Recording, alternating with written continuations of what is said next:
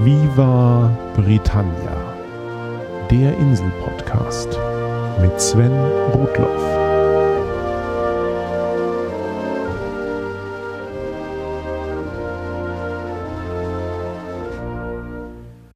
Herzlich willkommen zu Folge 64 von Viva Britannia, dem Podcast über Großbritannien und die Briten. Dieses Mal will ich kurz einen Begriff beleuchten, den zwar wohl jeder schon einmal gehört hat und mit Großbritannien in Verbindung bringt, bei dem es aber den meisten schwerfallen dürfte, ihn genau zu beschreiben. Ich spreche von Scotland Yard. Das ist irgendeine britische Polizeieinheit oder so. Genau. Oder so. In Folge 46 hatte ich mich bereits einmal dem Rechtssystem der Insel gewidmet. Wir erinnern uns. Die Gesetzgebung und Rechtsprechung war in Großbritannien lange Zeit eine sehr lokale Angelegenheit. Jede Region hatte ihren eigenen Gemeinderat, der bei Streitigkeiten Recht sprach und damit auch Recht schuf. Es gibt auf der Insel bis heute nicht so etwas wie das deutsche bürgerliche Gesetzbuch oder das Strafgesetzbuch, in dem alle Gesetze fein säuberlich aufgeführt sind. Stattdessen gilt auf der Insel eine Mischung aus Erlassen des Parlaments und den kollektiven Entscheidungen von Gerichten aus früheren Verfahren als Basis für die Rechtsprechung. Zwar haben die Entscheidungen kleinerer Gerichte heute nicht mehr das Gewicht in diesem Präzedenzprinzip, wie es früher der Fall war, aber die Vielschichtigkeit des Common Laws ist immer noch allgegenwärtig. Ähnlich wie mit der Gesetzgebung und der Rechtsprechung war es historisch auch mit der Polizei. Im Englischen wird eine Gemeinde als Parish bezeichnet und im Deutschen kann das sowohl eine amtliche Gemeinde als auch eine Kirchengemeinde bezeichnen. Wenn also ein englischer Priester von seiner Gemeinde spricht, bezeichnet er sie auch als Parish. Im Fall einer Polizei sprechen wir aber von der amtlichen Gemeinde, also einer Verwaltungseinheit. Seit mindestens dem 13. Jahrhundert gab es in England sogenannte Parish Constables, Gemeindewachtmeister. Zum Constable wurde man üblicherweise von der Gemeinde gewählt. Das war kein Vollzeitamt und wurde auch nicht bezahlt. Es war also einfach so, dass die Gemeinde jemandem das Vertrauen aussprach und ihn bat, ehrenamtlich für Ordnung zu sorgen. Später wurden die Parish Constables statt von der Gemeinde vom Friedensrichter der Region bestellt, aber das änderte nichts an dem Status als Ehrenamt. Entsprechend unterschiedlich war auch die Qualität der Polizeiarbeit von Ort zu Ort. Wenn es zu größeren Unruhen kam, wurde ohnehin das Militär zu Hilfe geholt, seien es die Soldaten des lokalen Lehnsherrn oder des Königs. Als dritte Variante gab es schließlich noch den freien Beruf des Thief Takers, des Diebesfängers. Dabei handelt es sich um Personen, die im Auftrag von Opfern gegen Bezahlung Kriminelle ausfindig machten und vor Gericht brachten. Das ist etwas leicht anderes als die bekannten Kopfgeldjäger. Die suchen gegen Belohnung für Gerichte entweder Angeklagte oder bereits Verurteilte, die sich der Verhandlung bzw. ihrer Strafe entziehen wollen. Die Grenzen sind hier natürlich fließend und oft waren die gleichen Personen sowohl als Thief-Taker oder als Kopfgeldjäger unterwegs. So war die Polizeiarbeit auf der Insel bis ins 18. Jahrhundert hinein komplett unorganisiert. Ausgerechnet ein Schriftsteller begann das zu ändern. Henry Fielding wurde 1707 geboren und machte sich als politischer Satiriker einen Namen. Zur Zeit von Fielding saß George I. als erster Hannoverscher auf dem englischen Thron. Und Schatzmeister Robert Walpole sollte der erste wahre Premierminister der Insel werden. Wie ich in Folge 37 zum Haus Hannover geschildert hatte, war gerade eine große Spekulationsblase geplatzt. Und über diesen sogenannten Südseeschwindel stützte nicht nur die vorherige Regierung, sondern das ganze Königreich litt unter einer Finanzkrise. Robert Walpole navigierte die neue Regierung durch diese schwere Zeit aber er machte sich in seinen 21 Jahren als Premierminister auch viele Feinde. Insbesondere in Theaterstücken wurde er immer wieder karikiert und heftig angegriffen. Unter anderem von Jonathan Swift, aber auch von dem jungen Henry Fielding. 1737 platzte Walpole der Kragen und er schuf den Theatrical Licensing Act. Der erlaubte es der Regierung, ihr unliebsame Theaterstücke von den Bühnen zu verbannen. Diese Zensur führte dazu, dass sich einige Dramatiker vom Theater abwandten und gleichzeitig das Genre des Romans an Bedeutung gewann. Denn das Schreiben satirischer Prosa wurde nicht zensiert. Henry Fieldings massives Werk Tom Jones gilt als einer der ersten Romane der englischen Sprache überhaupt. Henry Fielding hatte aber auch eine Familie zu ernähren. und während er weiter satirische Pamphlete und Romane schrieb, besann er sich auf seine juristische Ausbildung und wurde 1747 zum Richter am Bow Street Magistrate Court ernannt. Fielding wurde schnell zum wichtigsten Richter der Londoner Innenstadt. Zu dieser Zeit hatte London massiv mit den kriminellen Auswirkungen des Gin-Konsums zu kämpfen. Fielding berichtet, dass es allein in der Bow Street, wo das Gerichtsgebäude lag, acht Gin-Kneipen gab, sowie auch in jedem vierten Haus in Covent Garden. Um der Kriminalität und Korruption Herr zu werden, suchte sich Fielding zunächst sechs verlässliche Constables, die fortan vom Gericht bezahlt wurden und als Vollzeitjob teilweise durch das ganze Land reisten, um Kriminelle zu verfolgen und vor Gericht zu bringen.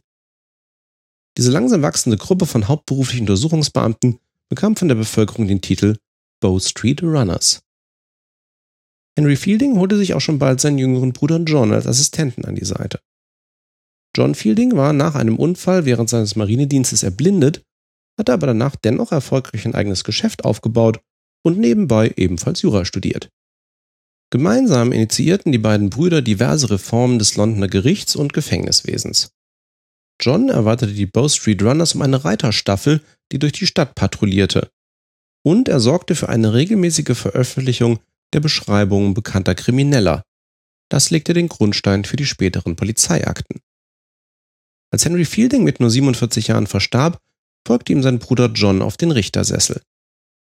Der Blind Beak of Bow Street, der blinde Schnabel der Bow Street, konnte angeblich 3000 bekannte Kriminelle nur in ihrer Stimme erkennen entwickelte Konzepte zur Verbrechensprävention und gegen Jugendarbeitslosigkeit. 1761 wurde John Fielding seine Verdienste zum Ritter geschlagen. Neben den Bow Street Runners entwickelte sich in London noch eine zweite frühe Polizeieinheit, die Marine Police Force. Gegen Ende des 18. Jahrhunderts entging den britischen Überseehändlern ein Vermögen durch Ladung, die in den Themsehäfen gestohlen wurde. Schätzungen sprechen von einem jährlichen Schaden von einer halben Million Pfund, was fast 50 Millionen Pfund in heutiger Währung entspricht. Zwei Juristen namens John Harriet und Patrick Colquhoun überredeten zwei Händlervereinigungen, eine private Hafenpolizei zu finanzieren. Zunächst auf Probe für ein Jahr.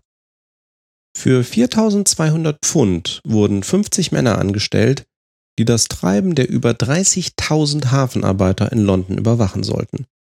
Viele davon waren wirklich in kriminelle Machenschaften verwickelt und die gestohlene Ladung machte einen erheblichen Teil ihres Einkommens aus. Entsprechend angefeindet wurde diese sogenannte Thames River Police. Ein Mob von 2000 Arbeitern versuchte sogar, die Polizeistation abzubrennen. Und im folgenden Handgemenge ging Gabriel Franks als der erste Londoner Polizist in die Geschichte ein, der im Dienst sein Leben lassen musste. Dennoch konnte Patrick Colquhoun seinen Geldgebern nach dem Probejahr erhebliche Erfolge vermelden. Das Investment von 4200 Pfund hatte finanzielle Schäden in Höhe von rund 120.000 Pfund verhindert und diverse Menschenleben gerettet. Der Sinn einer solchen Hafenpolizei war so offensichtlich, dass die englische Regierung im Jahr 1800 aus der privaten Initiative eine öffentliche machte. Aus der privaten Thames River Police wurde die Marine Police Force die erste moderne Polizeieinheit der Welt. Patrick Colquhoun veröffentlichte ein Buch über das London Experiment und das führte schnell zur Schaffung ähnlicher Hafenpolizeien in zum Beispiel New York, Dublin und Sydney. Historiker sehen in Colquhoun den entscheidenden Wegbereiter für die Gründung der eigentlichen englischen Polizei drei Jahrzehnte später, auf die ich gleich zu sprechen komme. Die Franzosen zum Beispiel hatten schon lange eine bezahlte Polizei aber die Idee einer öffentlichen Polizeieinheit widersprach dem Zeitgeist der Briten. In einer Zeit des Umbruchs und der industriellen Revolution meinte man, dass eine lokale Gerichtsbarkeit, die immer nur dann eingreift, wenn es wirklich notwendig ist, ausreichen müsse. Eine dauerhafte, landesweit organisierte und öffentlich bezahlte Polizei erschien den meisten Politikern als zu autokratisch. Indem Patrick Colquhoun für die Marine Police Force nicht mit politischen, sondern mit rein wirtschaftlichen Argumenten eintrat, ließ sich die Polizei als Institution öffentlich viel besser verkaufen. Und, was noch viel wichtiger ist, bis dahin sah man als das einzige Mittel, Verbrechen zu verhindern, die abschreckende Wirkung von Strafen, bis hin zur Todesstrafe. Doch eine reine Strafandrohung funktioniert nachweisbar nicht als Prävention.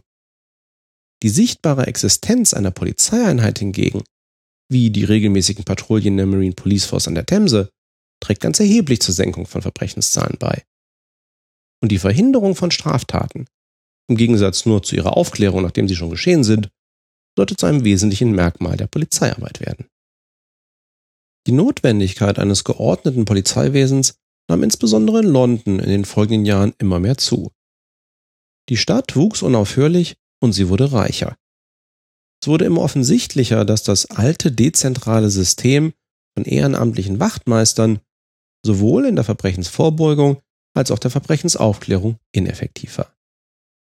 1822 beauftragte der damalige englische Innenminister Sir Robert Peel einen Untersuchungsausschuss mit der Konzeption einer effektiveren Polizeiorganisation. Die positiven Beispiele der Bow Street Runners und der Marine Police Force hatten an den Ergebnissen einen erheblichen Anteil.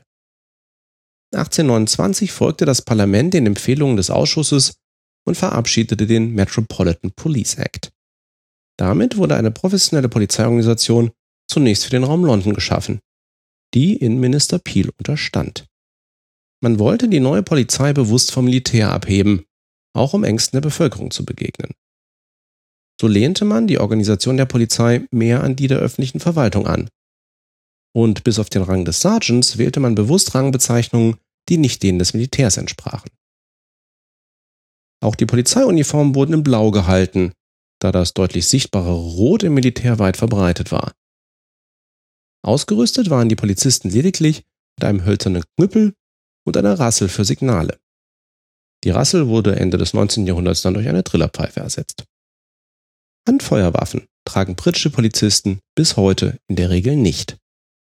Dies war früher zeitweise Polizisten in gefährlichen Außenbezirken von London gestattet, aber heute sind nur noch Spezialeinheiten und in Nordirland eingesetzte Polizisten mit Waffen ausgerüstet. Trotz all dem begegnete die Bevölkerung der neuen Polizei kritisch und erfand mehr oder weniger schmeichelnde Namen für sie.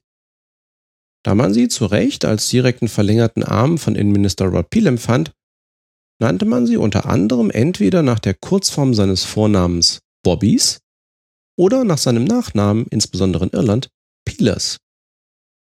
Apropos, der Name Robert Peel könnte aufmerksam Hörern bekannt vorkommen. Peel wurde nämlich erst unter William IV. und dann noch einmal unter Königin Victoria britischer Premierminister.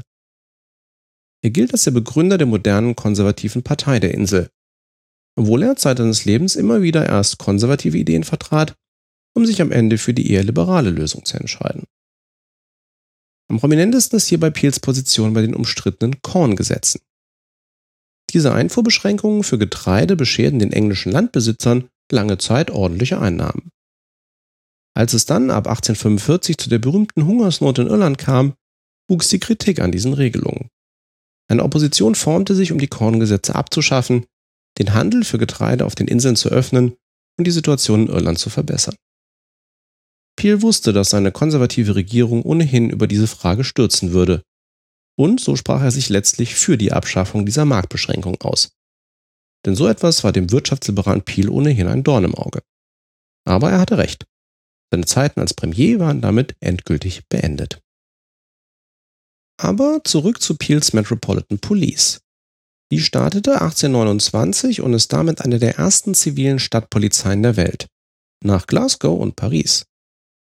Die Met bestand ursprünglich in absteigendem Rang aus zwei Commissioners, acht Superintendents, 20 Inspectors, 88 Sergeants und 895 Constables.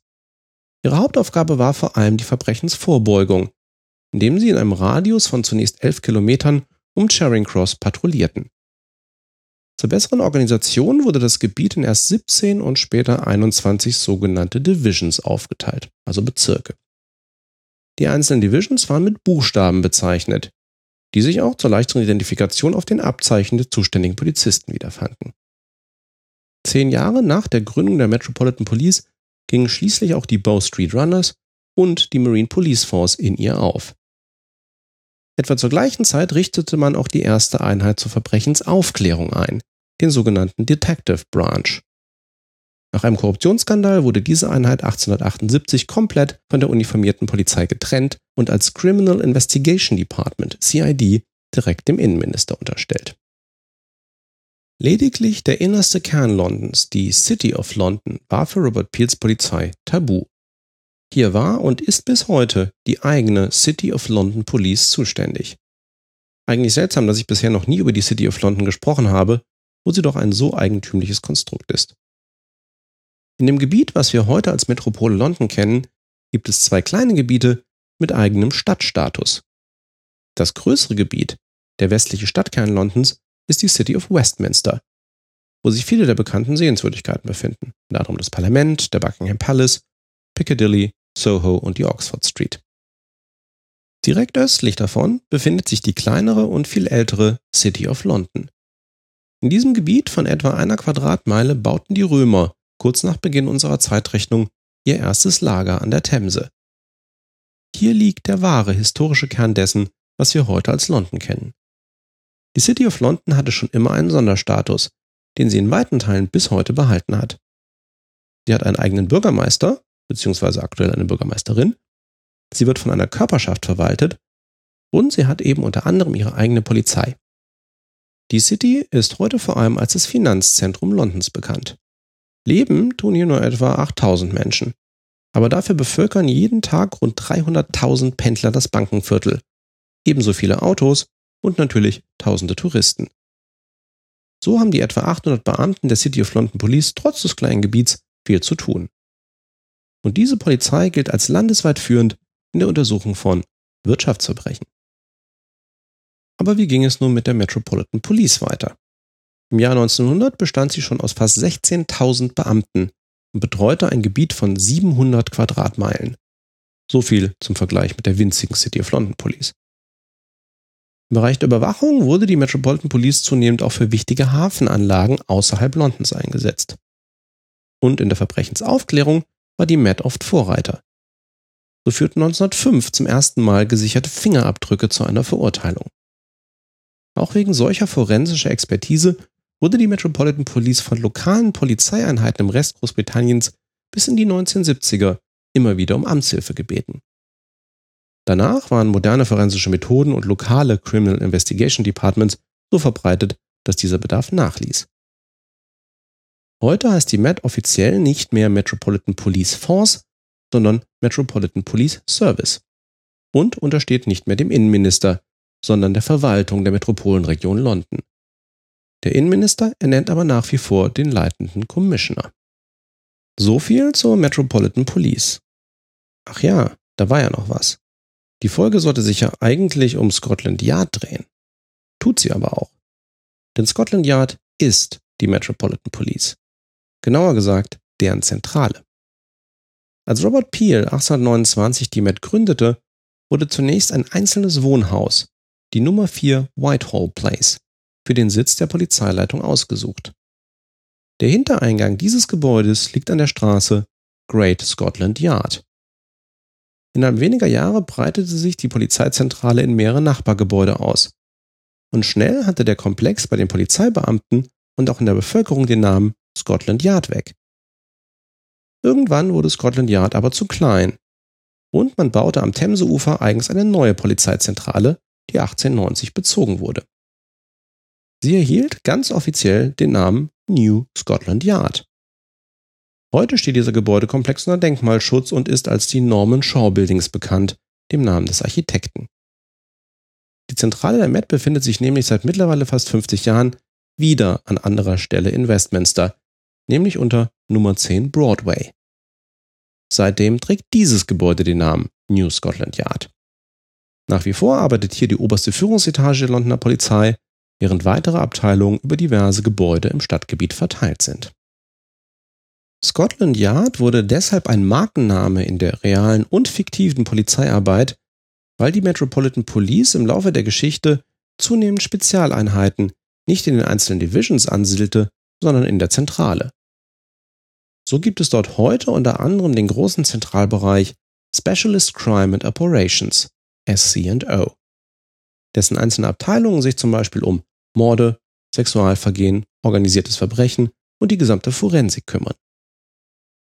Insofern waren es schon immer gerne Beamte aus der Zentrale, also von Scotland Yard, die anstelle der lokalen Streifenpolizisten, also den Bobbys, schwere Verbrechen untersuchten. Als gutes Beispiel für einen typischen Werdegang bei Scotland Yard mag Frederick Eberlein dienen, der unter anderem die Untersuchungen zu den Morden in Whitechapel aus dem Jahr 1888 leitete. Reißerisch könnte ich auch sagen, er war der Mann, der Jack the Ripper jagte. Frederick Eberlein war eigentlich gelernter Uhrmacher, verpflichtete sich aber mit 20 Jahren bei der Metropolitan Police. Er arbeitete erst in der N Division, also dem Stadtteil Islington, und dann in der Y Division, dem Stadtteil Highgate. Er beeindruckte seine Vorgesetzten, wurde nach zehn Jahren Dienst in den Rang eines Inspektors befördert und nach Whitechapel versetzt, also die sogenannte H Division. Whitechapel war damals das, was man heute einen echten sozialen Brennpunkt nennen würde. Nach nur fünf Jahren als Bobby in Whitechapel wurde Eberlein zum Chef der dortigen Criminal Investigations Unit, die er fast zehn Jahre lang leitete. Danach ging es für Eberlein in die Zentrale, also zu Scotland Yard. Und das war damals sogar gerade noch so das erste erwähnte Gebäude. Als dann etwa ein Jahr später mehrere verstümmelte Frauenleichen in Whitechapel auftauchten, wurde Eberlein folgerichtig zum Chefermittler für den Serienmord gemacht. Wie bekannt wurde der wahre Täter nie ermittelt, aber Eberleins Expertise blieb unbestritten. Er arbeitete noch an ein paar weiteren bekannten Fällen, bevor er den Polizeidienst quittierte. Anschließend leitete er noch zwölf Jahre lang den europäischen Zweig der bekannten amerikanischen Detektei Pinkerton. Und so tauchten damals wie heute Ermittler von Scotland Yard in einschlägigen Kriminalgeschichten auf. Von Inspektor Lestrade bei Sherlock Holmes bis zu Inspektor Richard Jury in Romanen von Martha Grimes. Und ihr wisst jetzt, dass Scotland Yard eigentlich eine Straße ist und die Inspektoren für den Metropolitan Police Service in London arbeiten aber nicht für die City of London. In eigener Sache kann ich zum Schluss nur noch verkünden, dass das Manuskript für das zweite Viva Britannia Buch endlich fertig ist. Muss vom JB Verlag noch gesetzt werden, dann wird es redigiert und irgendwann in Druck gegeben. Sobald absehbar ist, für wann und zu welchem Preis ihr den kleinen Wälzer vorbestellen könnt, gebe ich euch natürlich Bescheid. In zwei Wochen kommt dann erst einmal die nächste Folge. Bleibt mir gewogen. Thanks for listening. Cheers and bye bye.